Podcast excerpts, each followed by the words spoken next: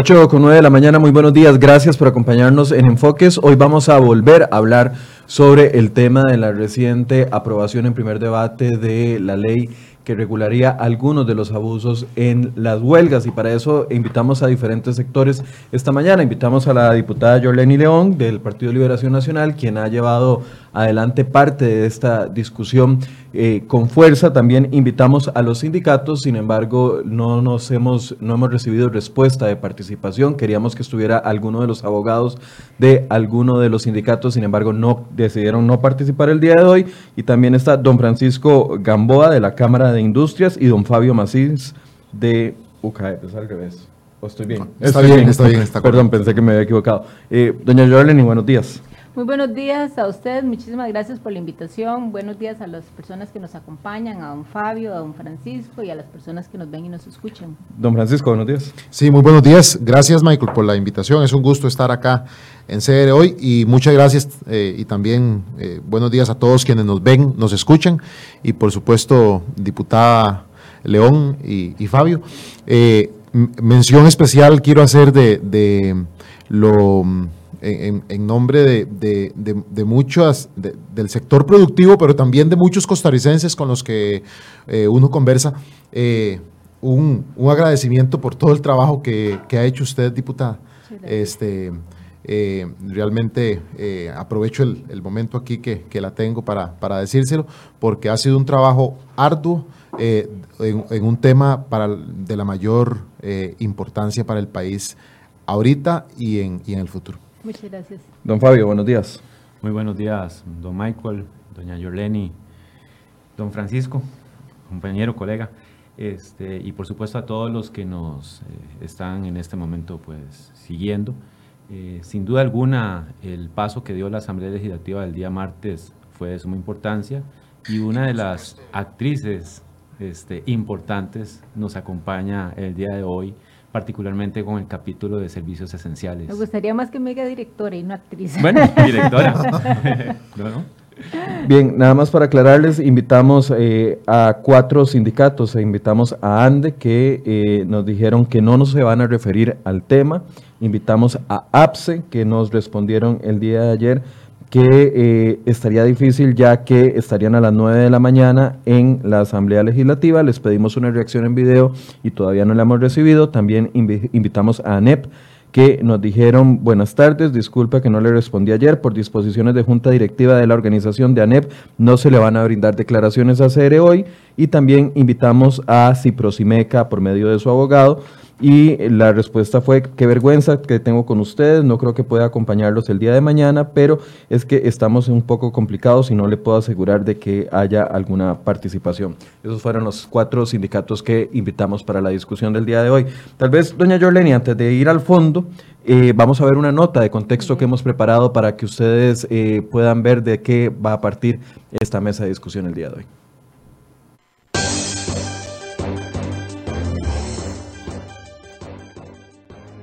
Proyecto de ley que pretende frenar los abusos en la huelga dio su primer paso. Fue aprobado en primer debate con el apoyo de 40 diputados y ahora, este jueves, será votado en segundo debate. Además, podría ser enviado a los magistrados para que determinen si tiene algún vicio de inconstitucionalidad. Pero por ahora, esos son los cambios que aplicarían. Los servicios fueron separados en tres categorías, esenciales, trascendentales y estratégicos. En los servicios esenciales la huelga está completamente prohibida y los empleados y el patrono deberán acudir a la conciliación o a un proceso judicial en caso de diferencias. Son servicios esenciales todos los relacionados a salud, seguridad pública, control aéreo y migratorio, transporte, suministro de agua y luz, entre otros. La segunda categoría de servicios es la de trascendentales. Aquí la huelga se podrá realizar durante 10 días máximo, pero los trabajadores deberán presentar un plan para asegurar el funcionamiento del servicio. Entran en esta categoría la recolección de desechos, los muelles y la atención de pasajeros en los puntos de acceso y salida del país. La tercera categoría la componen los servicios estratégicos. Quienes trabajan en ese sector podrán irse 21 días naturales a huelga o bien 10 discontinuos. La educación pública es la que entra en esta categoría. Sin embargo, los centros educativos deben permanecer abiertos y con condiciones básicas de aseo y seguridad. Además, los diputados permiten la huelga contra políticas públicas, pero por un máximo de 48 horas. Uno de los principales cambios es que, en caso de aprobarse en segundo debate, los patronos pueden suspender el pago de salario desde el primer día. Sin embargo, si un juez establece que la huelga respondió a un incumplimiento grave del patrono, éste tendrá que devolver el dinero. Los despidos o la aplicación de cualquier otra sanción disciplinaria solo será procedente cuando la huelga sea declarada ilegal. Además, en caso de que una huelga sea declarada ilegal y los trabajadores no se reincorporen 24 horas después de la notificación, el patrono podrá terminar el contrato sin responsabilidad.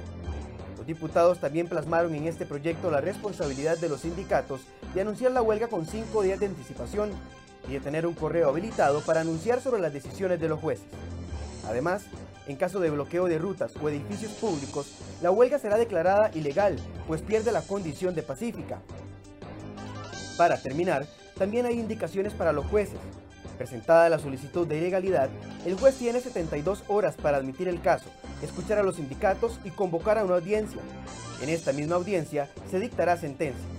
Sobre este tema, hoy en Enfoques, profundizamos.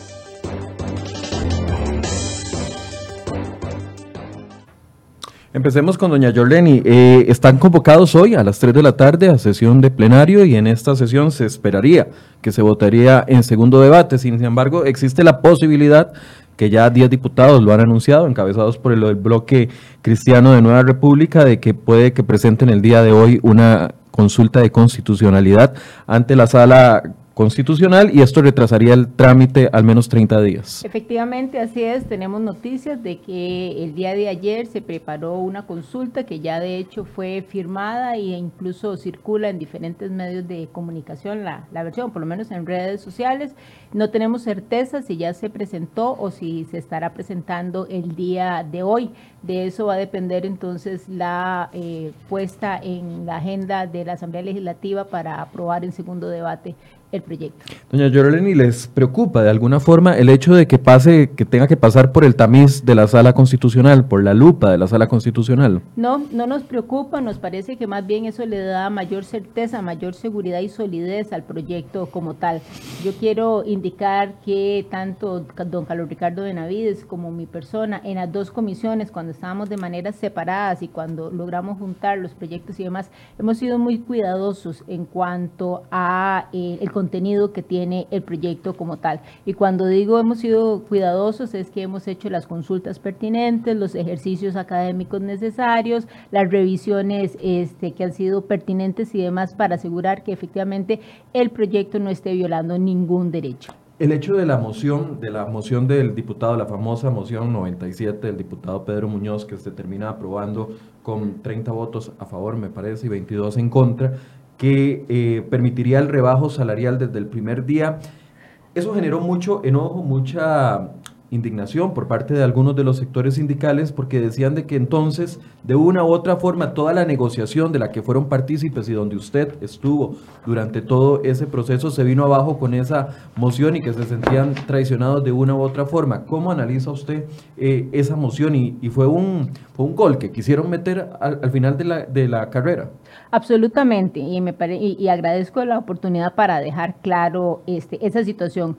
Durante todas las semanas que estuvimos de, en negociación con los sindicatos, el tema de la moción 70, eh, 97 perdón, nunca se presentó porque ni siquiera la moción existía. En ese momento nunca hubo un planteamiento ni tampoco un interés de estos legisladores de este, suspender el salario a partir del día 1, que además quiero decir no es algo diferente a lo que no suceda en muchísimos países en este momento, ¿verdad? Incluso la misma OIT lo aplica dentro de su normativa interna en los diferentes eh, sindicatos que la OIT tiene alrededor del mundo. Es decir, Sí. La OIT, los, sí. los, empleados de la OIT se van, a, se van a huelga contra la OIT, que es la Organización Internacional del Trabajo, y, y se les suspenden los salarios, los salarios desde el primer día. Sí, efectivamente, así es. Y eso lo conocemos porque los mismos funcionarios de OIT nos lo han manifestado, ¿verdad?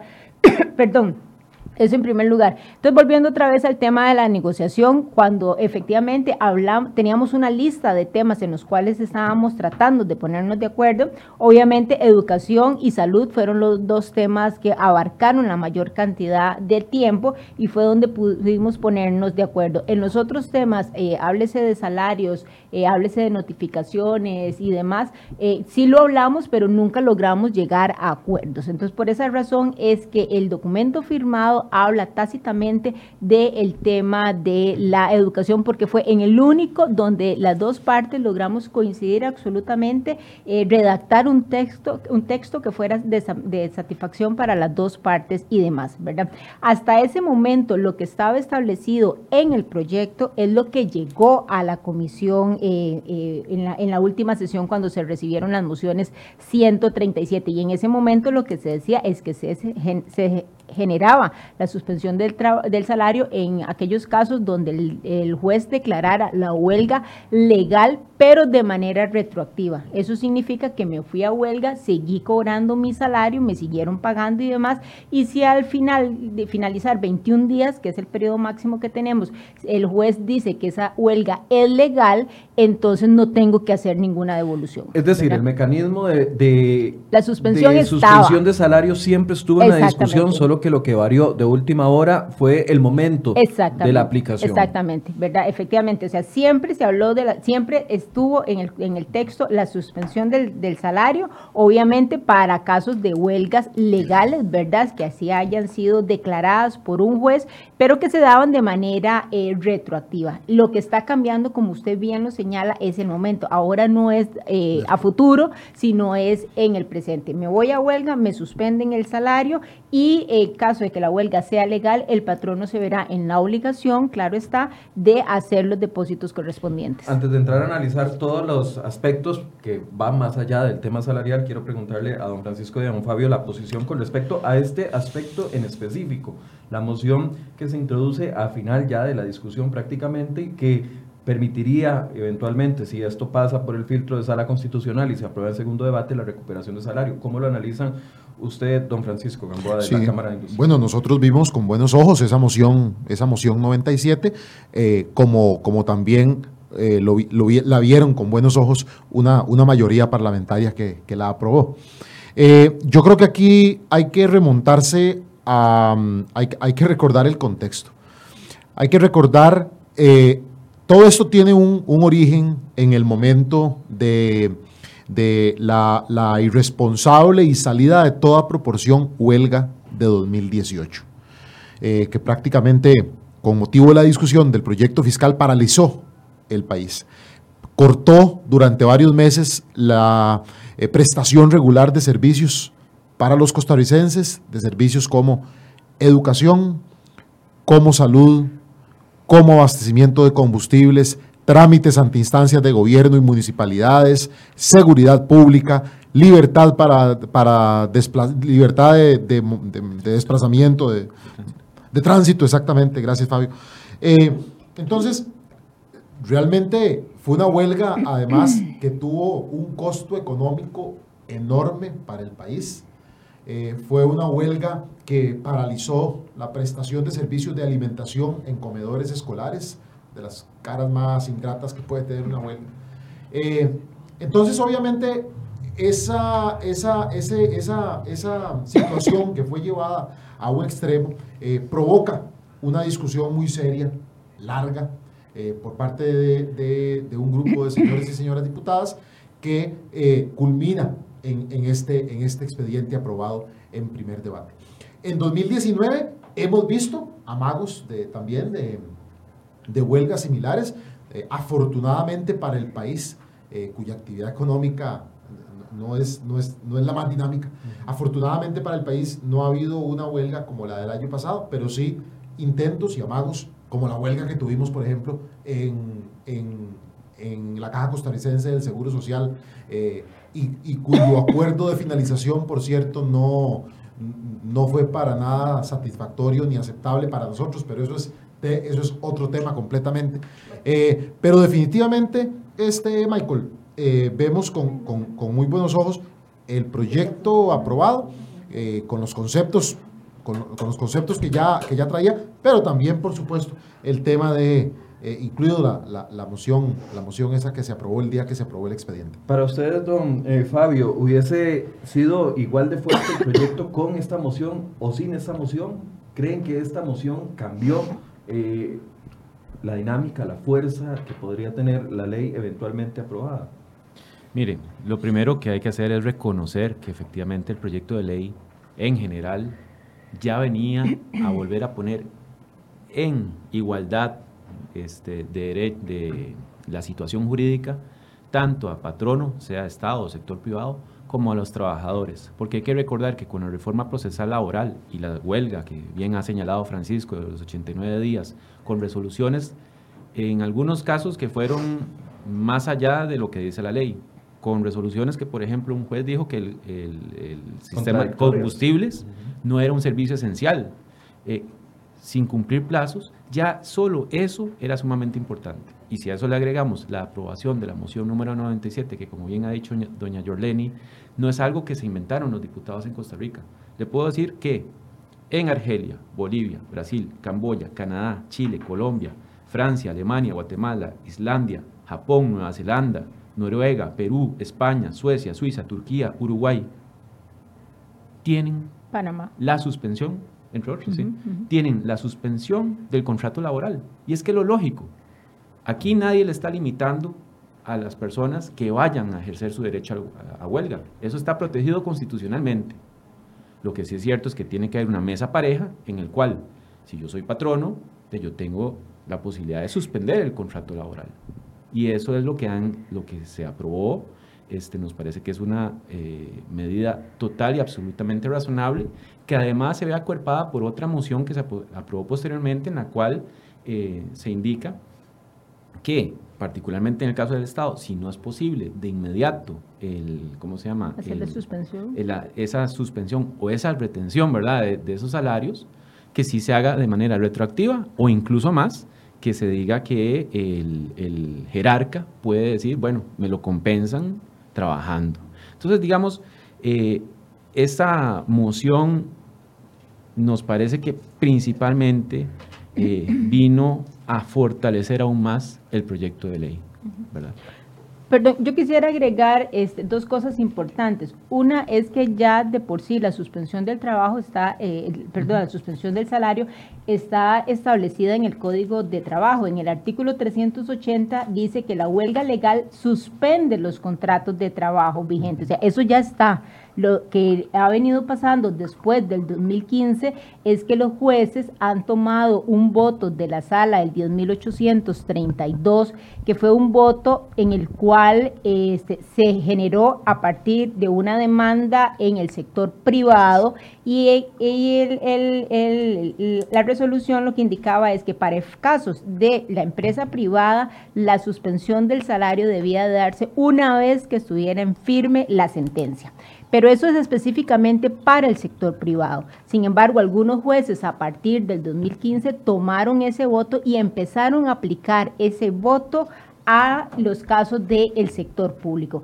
Pero en el Código de Trabajo, en el 380 y en el 386, está claramente establecido, no lo estoy inventando, esto es una copia exacta del Código de Trabajo donde queda eh, eh, establecido que se suspenden los contratos de trabajo vigentes en el 380 y en el 386 dice si la huelga fuera declarada legal por los tribunales y se determinara además en la misma resolución que los motivos de la huelga son imputables al empleador o a la empleadora por incumplimiento grave del contrato colectivo de trabajo, este deberá de este, hacer el pago respectivo por los salarios que no se han podido holgar. O sea, aquí no estamos haciendo ninguna este, ninguna acción que ya de por sí no estuviera reconocida en nuestro código. Lo que estamos es devolviéndole la interpretación correcta a esos, a esos artículos, al 380 y al 386. Básicamente es eso para no dejar esas ambigüedades que este, de repente un voto que es para sector privado se le aplica también al sector público y esto permite entonces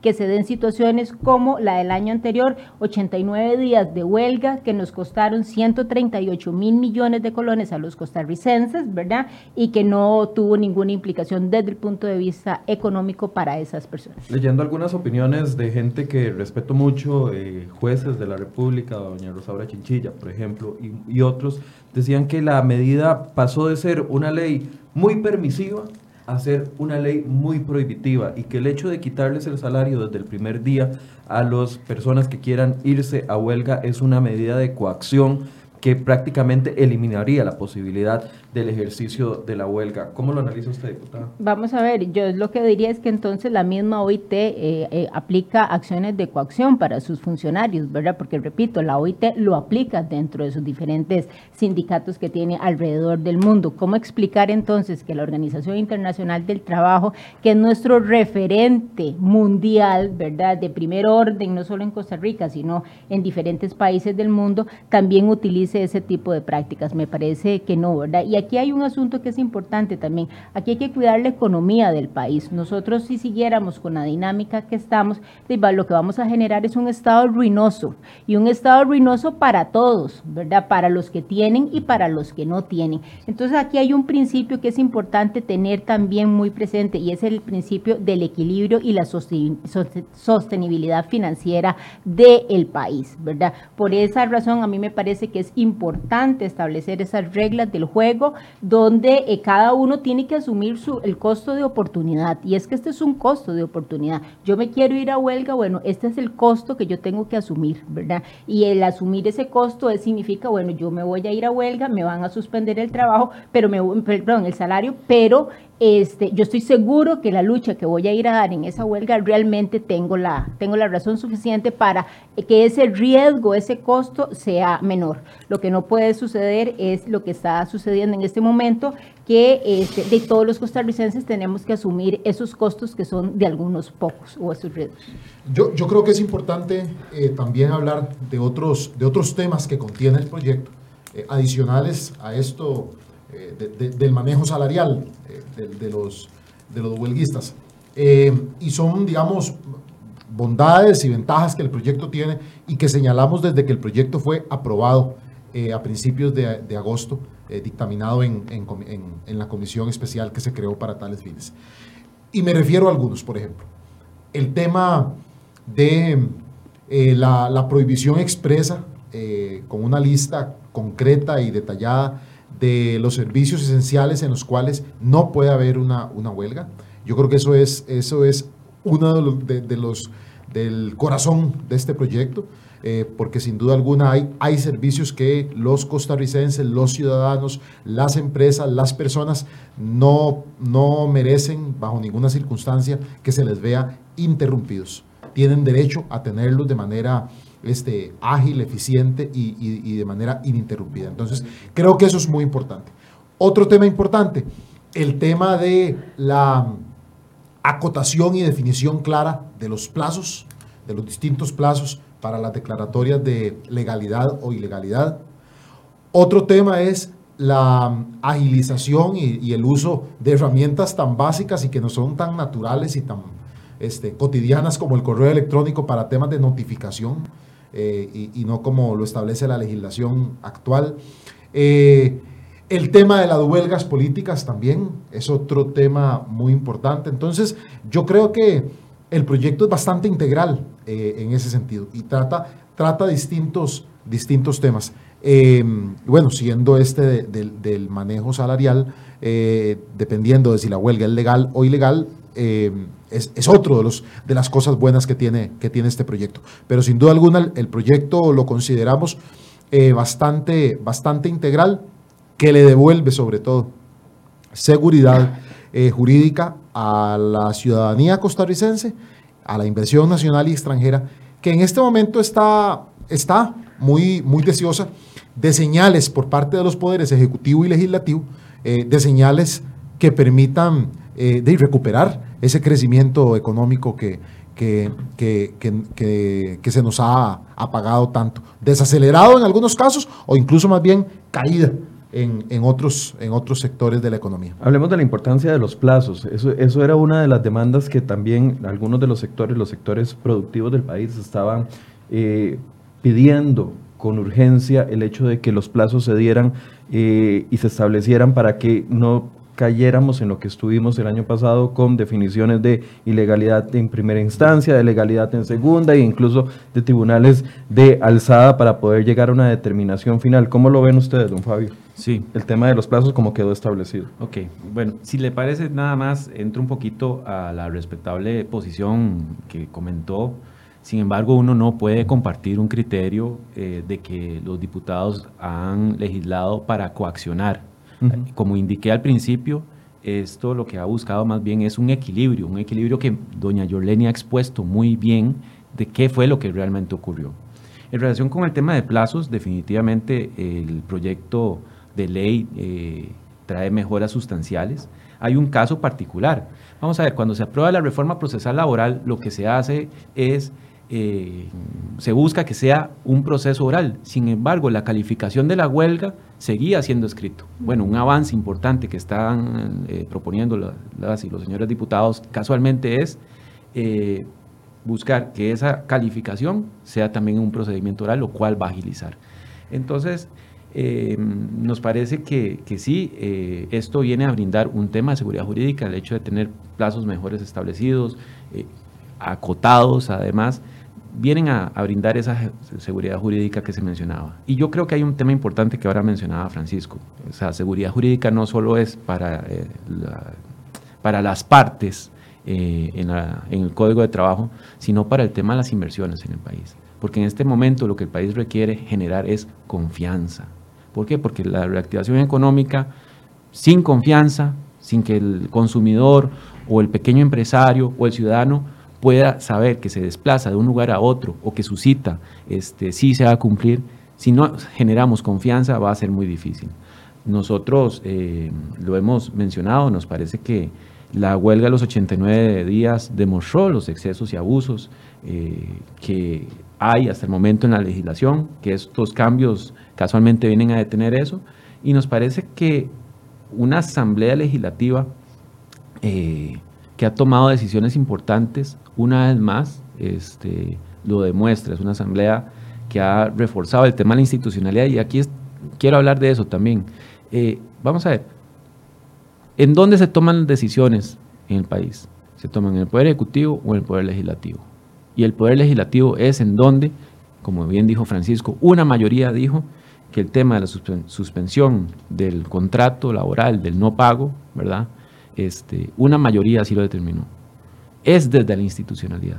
No es mediante amenazas, no es mediante bloqueos, no es este, eh, con acciones eh, que uno no considera correctas, que se le dice al pueblo, este, ah, es que nosotros no nos gusta y no vamos a dejar que eso pase. No, eso no es así. Es en la Asamblea Legislativa y esta Asamblea Legislativa se ha destacado casualmente por darle mucha fuerza a la institucionalidad. Y un ejemplo de ello ha sido casualmente doña Yoleni, quien este, con el tema de servicios esenciales, logró pasar de siete servicios esenciales a 23 como está quedando en el proyecto de ley, que eso es sumamente importante. Mucha gente no quedó contenta con dos plazos, eh, y, no hablando del procedimiento, digamos, de declaratoria de legalidad o ilegalidad, sino con dos plazos que se establecen, y en la posibilidad de huelga en el sector de educación de hasta por 21 días y la posibilidad de 48 horas de huelga contra políticas públicas. ¿Por qué en esto fue importante dejarlo como quedó establecido en el proyecto? Bueno, vamos a ver, en primer lugar, este, con el tema de las 48 horas, primero decir que Costa Rica es uno de los pocos países en el mundo que reconoce o va a empezar a reconocer la huelga contra políticas públicas en su código de trabajo, ¿verdad? En muchísimos países se permiten y además, sin embargo, no están instauradas, no están establecidas dentro de sus códigos, nosotros lo estamos haciendo y me parece que eso es importante. ¿Por qué 48 horas? Bueno, porque también tienen un costo esas huelgas, ¿verdad? Recordemos que son huelgas donde el patrono no tiene ninguna posibilidad de resolver quien resuelve tiene que ser, quien puede resolver en este caso es el Estado, porque son políticas públicas que se pueden materializar a través de proyectos de ley o a través de decretos, ¿verdad? Pero recordemos que en este país todos los días se producen decenas de decretos y todos los días se producen leyes, o al menos durante la semana se produce una cantidad importante de, de leyes, ¿verdad? También quedó delimitado dentro de estas 48 horas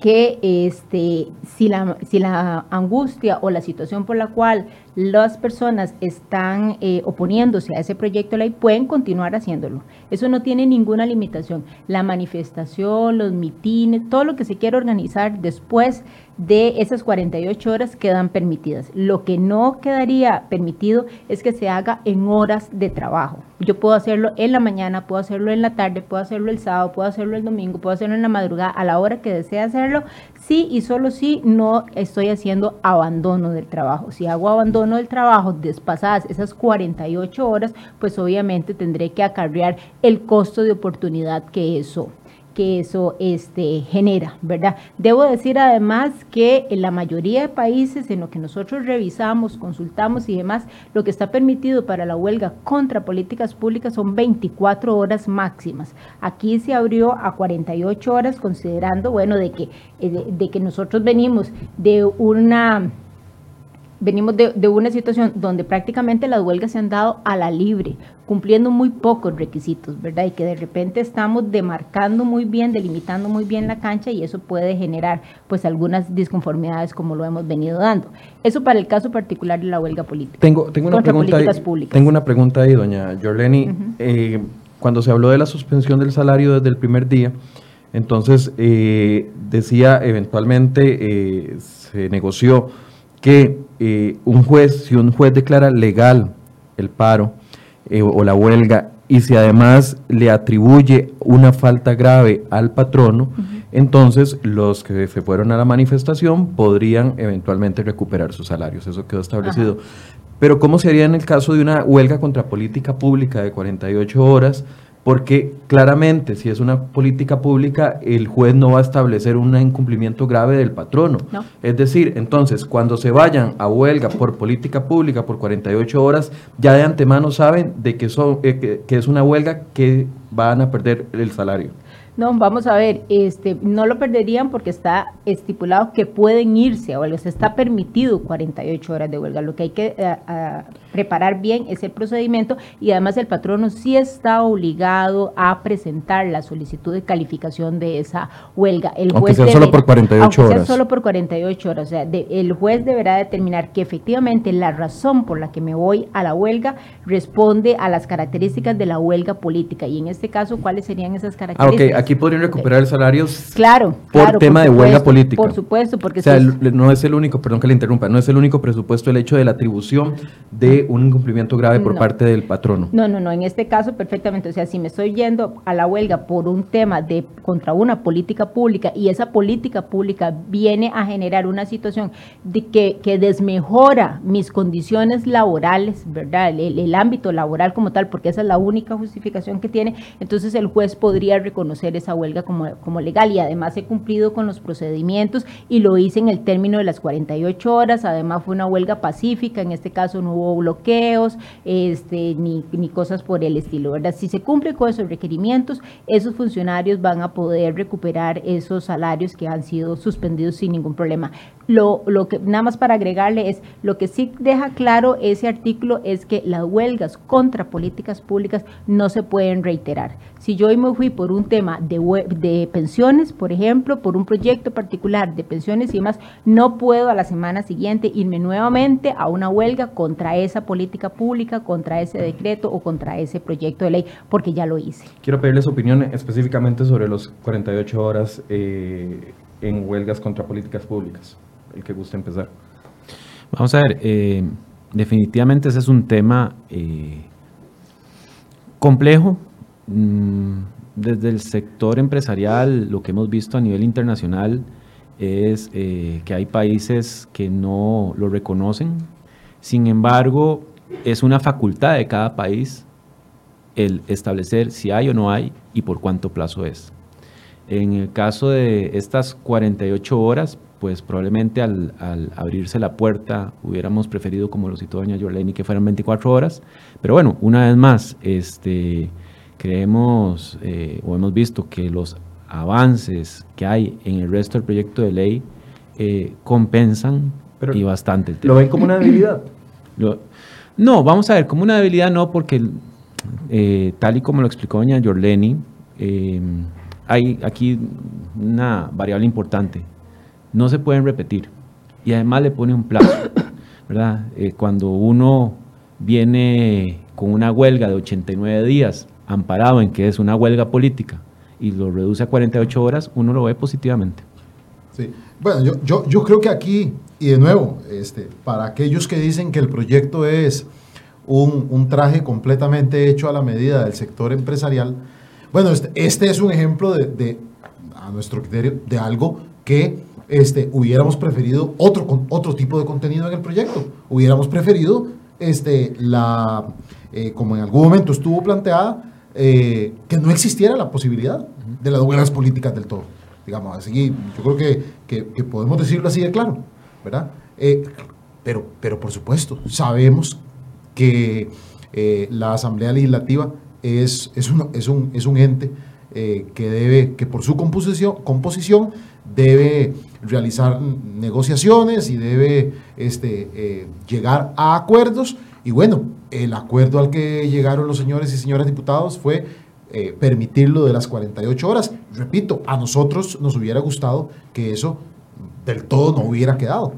Pero de nuevo, yo creo que cuando, cuando uno analiza esos temas, creo que por el país debe siempre hacer un balance de, de, lo, de que si eh, lo, lo, que es de que si un proyecto tiene más cosas que son buenas, algo que no nos gusta, debe ser un proyecto que, que avance y que se apoye. Y este es el caso. Y, y, y, esto es un ejemplo concreto de algo en el proyecto puntual que hubiéramos preferido que fuera de otra manera, pero bueno, habiendo salido como salió, el proyecto en su totalidad, este, en su globalidad, nos, nos gusta, no solo nos gusta, sino que lo consideramos importantísimo para el país. Ustedes están viendo ahí en pantalla algunas de las solicitudes que hemos hecho a los sindicatos para que participen en todos los programas que hemos realizado durante esta semana. Esta solicitud que hicimos ayer a ANDE, también a APSE, a NEP y a Ciprosimeca eh, también fue rechazada. Queríamos que estuvieran hoy en esta mesa. Doña Jorleni, algunos ven el tema de los 21 días y la no declaratoria de educación como un servicio esencial, sino como un servicio trascendental, como una debilidad en el proyecto. Vamos a ver, yo, Jorleni León, sigo insistiendo que la educación debería ser un servicio esencial. Y yo sigo manteniendo mi tesis por todas las razones que reiteradamente he señalado. Sin embargo, estos son procesos de negociaciones donde uno tiene que entender que las dos partes tienen que ceder y se tiene que llegar a un acuerdo que sea de satisfacción para que genere entonces la famosa fórmula de ganar, ganar, ¿verdad? Eh, a mí, mm, repito, yo insisto en que debería ser esencial, sin embargo, tampoco me, eh, des, me, desmotiva que haya quedado con una categoría especial que fue creada, eh, pensada, creada y organizada al, de la mano con los sindicatos. 21 días siempre van a ser muchísimo menos que este, un, una condición en la cual no hay límites para las huelgas y el año pasado tuvimos una de 89 días, ¿verdad? Así es que me parece que, que siempre estamos ganando con esos 21 días. Además, los 21 días no son antojadizos, los 21 días partieron de una serie de consultas y análisis que hizo el Ministerio de Educación en términos de su capacidad para poder soportar huelgas de manera continua. Ese es el dato que ellos nos dicen. Nosotros podríamos hasta 21 días soportar un, una huelga dentro del sistema educativo, más de eso no. Los sindicatos querían 45 días y logramos ir negociando y negociando hasta ajustarnos a esos 21 días, que repito, no, son, no es un dato antojadizo sino parte de las capacidades propias que tiene el Ministerio de Educación. Eh, en cuanto a los 10 días para poderse ir a huelgas intermitentes, nuevamente la afectación que tienen las huelgas intermitentes es más grave para el Ministerio de Educación que las huelgas eh, continuas, ¿verdad? Por esa razón es que ese número de días permitido es mucho menor porque tiene implicaciones desde el punto de vista logístico para el Ministerio de Educación mucho más complicadas. Pero aquí yo quiero decir que hay cosas en las que ganamos y yo me siento sumamente contenta en ese acuerdo que llegamos con los sindicatos. El hecho de tener los centros educativos abiertos a mí me parece maravilloso, me parece un logro importantísimo, porque eso no es solamente la posibilidad de que aquellos docentes y aquellos niños que quieran asistir al centro educativo puedan hacerlo, sino también estoy pensando en todas las mujeres que son, que son jefas de hogar, que van a tener la oportunidad de irse tranquilas a sus trabajos sabiendo que sus hijos están en un centro de enseñanza donde se les está asegurando la alimentación, la seguridad y el aseo. Y a mí eso me parece fundamental. En este país casi el 50% de las jefaturas de los hogares están a cargo de las mujeres. Así que eso para mi condición como mujer me parece que es un logro muy, muy, muy significativo. Y lo otro que me parece significativo es la oportunidad de que los niños que tengan algún tipo de discapacidad, ya sea física, o cognitiva puedan recibir eh, eh, la atención que requieren en los centros educativos. Recordemos que estos niños son niños que tienen condiciones especiales, que tienen sus momentos de aprendizaje, que si esas rutinas a las cuales ellos están siendo abordados desde el centro educativo dejan de dárseles, ellos vuelven otra vez, retroceden con muchísima facilidad y recuperar esos avances cuesta mucho. Así que eso me parece también que es un dato importantísimo. El tema de la intermitencia, de los 10 días de intermitencia o también de los 21, ¿qué les genera a ustedes desde el sector empresarial? Este, eh, vamos a ver, como lo ha externado doña Yorleni, probablemente nosotros hubiésemos querido, y, así se había planteado, que el tema de la educación fuera un servicio esencial, eh, sin duda alguna. Sin embargo, entendemos que en la dinámica que llevó la Asamblea Legislativa, en esa mesa de negociación en la cual participaron los sindicatos y, y, el, parte de los miembros de la comisión, este, llegaron a acuerdos. Hubiéramos preferido un menor plazo, sí, hubiéramos preferido un menor plazo. Sin embargo, eh, uno no puede dejar de obviar que por ahí está entonces la figura de la moción 97, ¿verdad? Eh, la cual viene a, compensar un poco el tema este, de, ese, de esos plazos. Ahora bien, yo creo que lo que ha dicho la diputada es sumamente importante. Se les está poniendo un límite y, y casualmente uno de los temas que nosotros habíamos dicho es que los excesos, los abusos no estaban bien. El plazo, insisto, eh, nosotros hubiéramos primero esperado que fuera esencial, no se pudo, quedó como eh, estratégico de la nación. Eh, un plazo menor, pues también, pero bueno, uno entiende que la dinámica a nivel legislativo lleva a esos, a esos espacios de negociación y, y, pues se respetan. Sí, completamente de acuerdo con Fabio, y es otro ejemplo para mí eh, de nuevo, otro ejemplo para aquellos que dicen que, este es un proyecto eh, completamente hecho por y a la medida de eh, sector productivo. El proyecto tiene cosas que nosotros hubiéramos preferido de otra, de otra forma y ya hemos hablado de dos ejemplos. pero es un proyecto que nos pone en una infinitamente mejor situación de seguridad que la que tenemos hoy. la interpretación que se dio este, que, se dio de la, de la huelga y la legalidad, ilegalidad, etcétera, del 2018, nos dejó un gran sinsabor, un gran sentido de inseguridad. Eh, con la aprobación en primer debate del proyecto el, el, día martes, ayer creo que el, país amaneció completamente con otro, otro, otro estado de ánimo, eh, otra perspectiva de positivismo, que es lo que además ocupa nuestra economía. Eh, no olvidemos, Costa Rica tiene un nivel de desempleo de prácticamente el 12%. Eh, todas las regiones del país han visto incrementado su, desempleo. Eh, urge reactivar la economía, urge crear más empleos. así que definitivamente estas son, estas son, son, son, son buenas señales. así que el, tema de, de, la situación eh, aprobado este, una vez aprobado este proyecto, es mejor a la que, mucho mejor a la que tenemos hoy. Y em, bueno, ahora queda eh, estar atentos a la consulta que hagan los señores diputados si, si se materializa.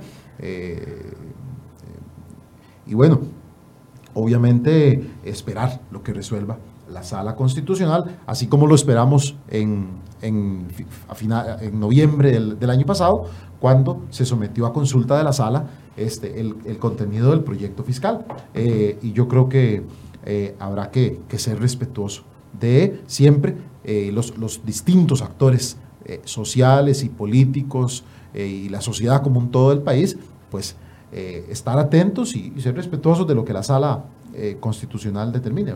Eh, quiero hablar de dos aspectos antes de que concluyamos. Uno de ellos es el aviso de huelga, que también eh, ha generado de una u otra manera esos, esos cinco días claro. de aviso de huelga ha generado algún tipo de molestia. Y el otro es que cuando caímos en las huelgas del año pasado, con la inseguridad jurídica que existía después de la entrada reciente de la reforma procesal laboral, etcétera, etcétera, muchas de las justificaciones de los que trataron de dar las eh, autoridades de justicia era que no existía un proceso uniforme, que los jueces no estaban adecuados, conociendo, eh, los jueces laborales no conocían a detalle la reforma procesal laboral, de que por, por ahí podían quedar algún tipo de vacíos y por eso era interpretaciones de una u otra forma, algunas contradictorias.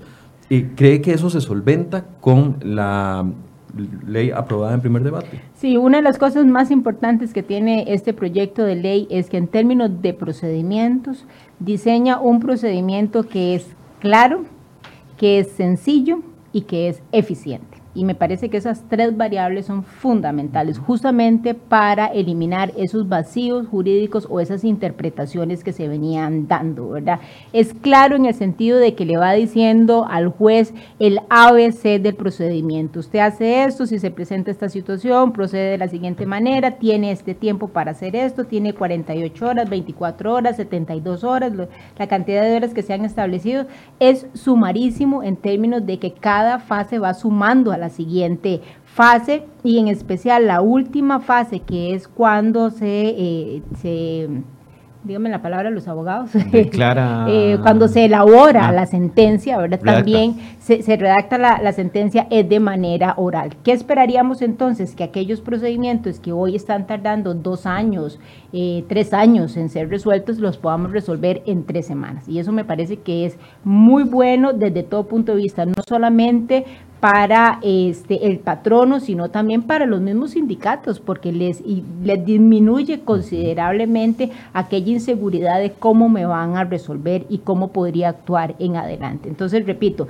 es un proceso que viene, que es muy claro, que es muy sencillo en términos de su redacción y demás, los tiempos y demás, pero que es muy rápido, eso es importante. Y el tema del aviso a huelga, bueno, eso es una práctica también utilizada en muchísimos países y el aviso a huelga no tiene más que más razón de ser que el poder preparar a ese patrono entonces y a los ciudadanos en general para ese día o esos días en los que se va a llevar a cabo una huelga. Bueno, un ejemplo de eso fue lo que nos decía la ministra de Educación el lunes en la mañana, que dijo que eh, el aviso se les dio hasta el viernes en la tarde cuando ya no había capacidad de reacción. No nada, exactamente, y eso no puede ser, o sea, eso es un irrespeto para los costarricenses en general. Y vuelvo aquí al caso de las mujeres jefas de hogar con quienes yo me identifico demasiado. Imagínense una mujer jefa, jefa de hogar que trabaja el viernes, que trabaja el sábado y que de repente le dicen, el lunes sus hijos no tienen clases y el martes tampoco, y entonces empiece a organizar en aquel fin de semana donde además tiene mil cosas que hacer, ¿verdad? Eh, ver cosas de la escuela, resolver cosas de la casa y demás, empezar a ver cómo organiza, además, quién cuida a esos niños para ella poder ir a trabajar porque requiere de ese ingreso para poder sostener a su familia. Eso es una falta de consideración, me parece a mí, desde todo punto de vista. Así que ese, aviso de huelga me parece fundamental dentro del proyecto y lo que viene a hacer es entonces a permitir que todos tomemos las previsiones del caso para poder prepararnos a ese día de huelga o a esos días de huelga. ¿Hay alguno de los aspectos que no hemos conversado que ustedes quieran resaltar dentro del proyecto? Sí, vamos a ver, a mí me parece que hay varios, de hecho. El tema de, de haber creado una lista también de servicios eh, eh, trascendentales es, es, importante, ¿verdad? Eso significa que lo que explicaba doña Yolenia, tiene que haber una preparación. El tema de bloqueos en las vías.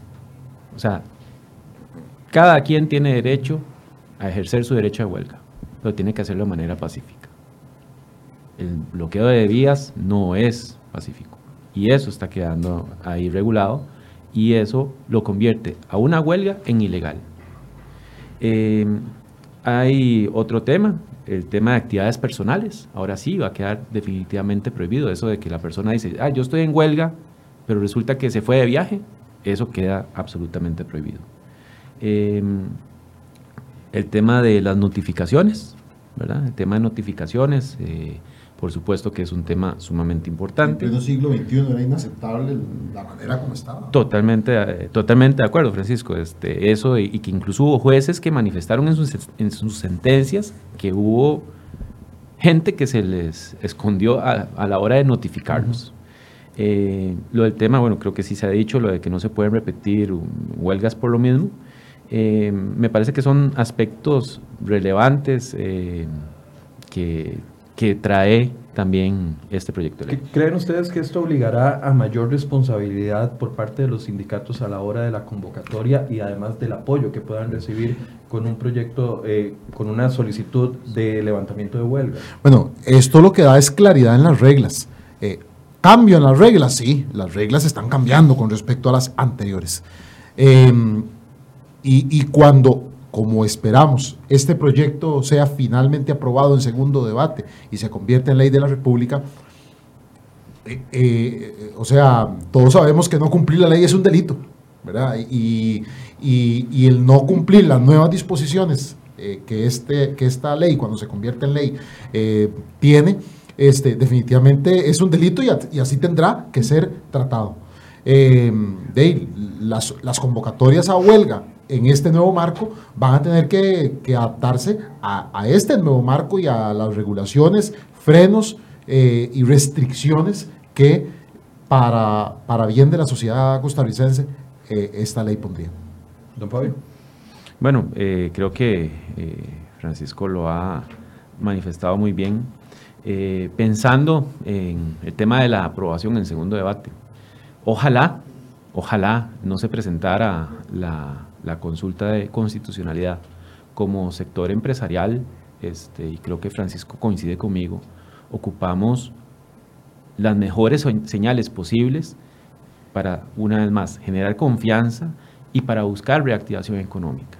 Y entre más larga se le dé a un tema como este, que es sumamente importante, no solo para el sector empresarial, para muchos costarricenses. Este, ahora me llamaba la atención cuando usted decía que hay personas que les molesta la gran mayoría de costarricenses está satisfecha o incluso escuchado, han celebrado la aprobación en primer debate. ¿Por qué? Porque creo que está muy claro que ha habido un abuso y por ello esperaríamos que tal vez eh, no se presente esa consulta de constitucionalidad para no seguirle dando largas a un tema que consideramos tiene el respaldo no solo legal, sino solo constitucional de las actuaciones que llevó adelante tanto en comisión como a nivel de plenario legislativo. Diputada, no sé si quiere hacer un, algo, un aspecto que no, poner énfasis en algún aspecto que no hemos mencionado o hacer una reflexión final. Sí, yo quisiera hacer una reflexión final y es lo siguiente. Este proyecto de ley, eh, por lo menos desde esta legisladora, no fue un traje a la medida para el sector empresarial, por supuesto que es uno de los actores importantes que está en el escenario y que se considera, pero no es un traje a la medida pensado para ellos, pero tampoco es una arremetida contra los sindicatos, ¿verdad? Que eso me parece que es importante dejarlo claro. Lo que sí es este la, proyecto... La diputada Vega, perdón, la cuestionó usted diciéndole que había una, un ánimo de revanchismo. Absolutamente, absolutamente. O sea, este proyecto lo que sí busca, y ese ha sido mi norte durante todos estos 10 meses que hemos venido trabajando en el proyecto de ley, es garantizarle a los costarricenses que puedan recibir servicios públicos de manera continua, servicios públicos por los cuales pagamos los costarricenses, no es que nos los están dando de gratis, ¿verdad? Es garantizarle a los ciudadanos, a los costarricenses, a todas esas jefas de hogar, a esos adultos mayores, a esos niños, a esa juventud, el que puedan hacer uso de esos servicios públicos ha sido el norte principal de este proyecto. Y eh, viene entonces el proyecto a permitir que ese derecho que tenemos todos los costarricenses se pueda llevar a la práctica sin mayor dilación, dilatación. Perdón. Así que eh, no, nunca fue pensado para el sector empresarial, tampoco fue pensado para eh, sacarnos clavos, como dicen algunos dirigentes sindicales contra ellos, en lo absoluto, ¿verdad? Pero sí pensado muchísimo en todas esas personas vulnerables, eh, adultos mayores, jefas de hogar y demás que sí requieren, que sí requieren, sí o sí requieren de los servicios públicos para poder tener una vida eh, normal como, como todos deberíamos de tenerla. Una conclusión. Sí, la conclusión, eh, a Costa Rica, al país le estalló una bomba en la cara en 2018, donde sufrimos las consecuencias de tener un marco legal este, y, una, y, que, que, abría portillos para este, distintas interpretaciones legales y jurídicas, pero completamente permisivo, podía ser tan permisivo como se quisiera para eh, las, las pretensiones huelguistas. Y definitivamente la sociedad costarricense eh, se vio tan lesionada de esa huelga que una manifestación que, además es producto de la voluntad popular con el voto, como lo es la Asamblea Legislativa, que su composición emana del voto del pueblo de Costa Rica cada cuatro años, interpretó de manera, a mi criterio, muy adecuada, interpretó esa lesión que se había hecho del país y está legislando en esa línea, está legislando eh, en beneficio de, las mayorías. Bueno, pues eh, nos parece importante eh, una vez más recalcar el hecho de que es urgente la aprobación del proyecto de ley en segundo debate. Creemos que el trabajo que se ha desarrollado por parte del Congreso y particularmente de quienes han impulsado el proyecto de ley tiene que verse prontamente aprobado. Mm, el hecho de enviarlo a la sala constitucional, insistimos, lo que va a hacer es atrasar esto un mes, eh, cuando lo que ocupamos son señales prontas, señales positivas prontas. Em, nos parece que cuando se habla de reactivación económica, no solo hay que decirlo, hay que hacerlo. Y este proyecto de ley de huelgas viene a generar confianza, viene a generar a ver, no es que va a generar reactivación económica por sí misma, o sea, eso no es lo que, lo que se quiere decir, pero contribuye a generar un ánimo positivo. Francisco lo dijo muy bien ahora, el, el, ánimo del costarricense ayer fue muy distinto. ¿Por qué? Porque se aprobó un proyecto de ley en primeros debates que evidentemente está marcado por una serie de abusos que se han vivido. A ver, perdón, y, yo creo que es importante aquí decirlo, eh, y lo dijo muy bien doña Yoleni, este proyecto no está hecho a la medida del sector empresarial. Es más, hay que recordar que quienes se sentaron con los diputados en una mesa de negociación fueron los sindicatos. ¿verdad? Entonces, eh, eso de estar atribuyendo al sector empresarial, eh, no, no, perdón, este, por el contrario, con quienes se sentaron y estuvieron ahí en la mesa fueron ellos. Este, nos parece que Aquí los principales ganadores son las microempresas, las pequeñas empresas, pero sobre todo los ciudadanos que se quedan sin cita, la gente que no puede decir, mañana voy a, ¿cómo se llama?, a un hospital privado si no me da la cita a la caja. Esa gente sale ganando los chiquitos eh, con el tema de la educación también, esas madres de familia que no pueden dejar de un día para otro a sus hijos y tienen que ver qué hacen. Comedores escolares. Comedores, bueno, ya comedores por dicha ya, ya bueno, está en el proyecto de ley y fue, eh, se convirtió en ley recientemente, este, fue publicado.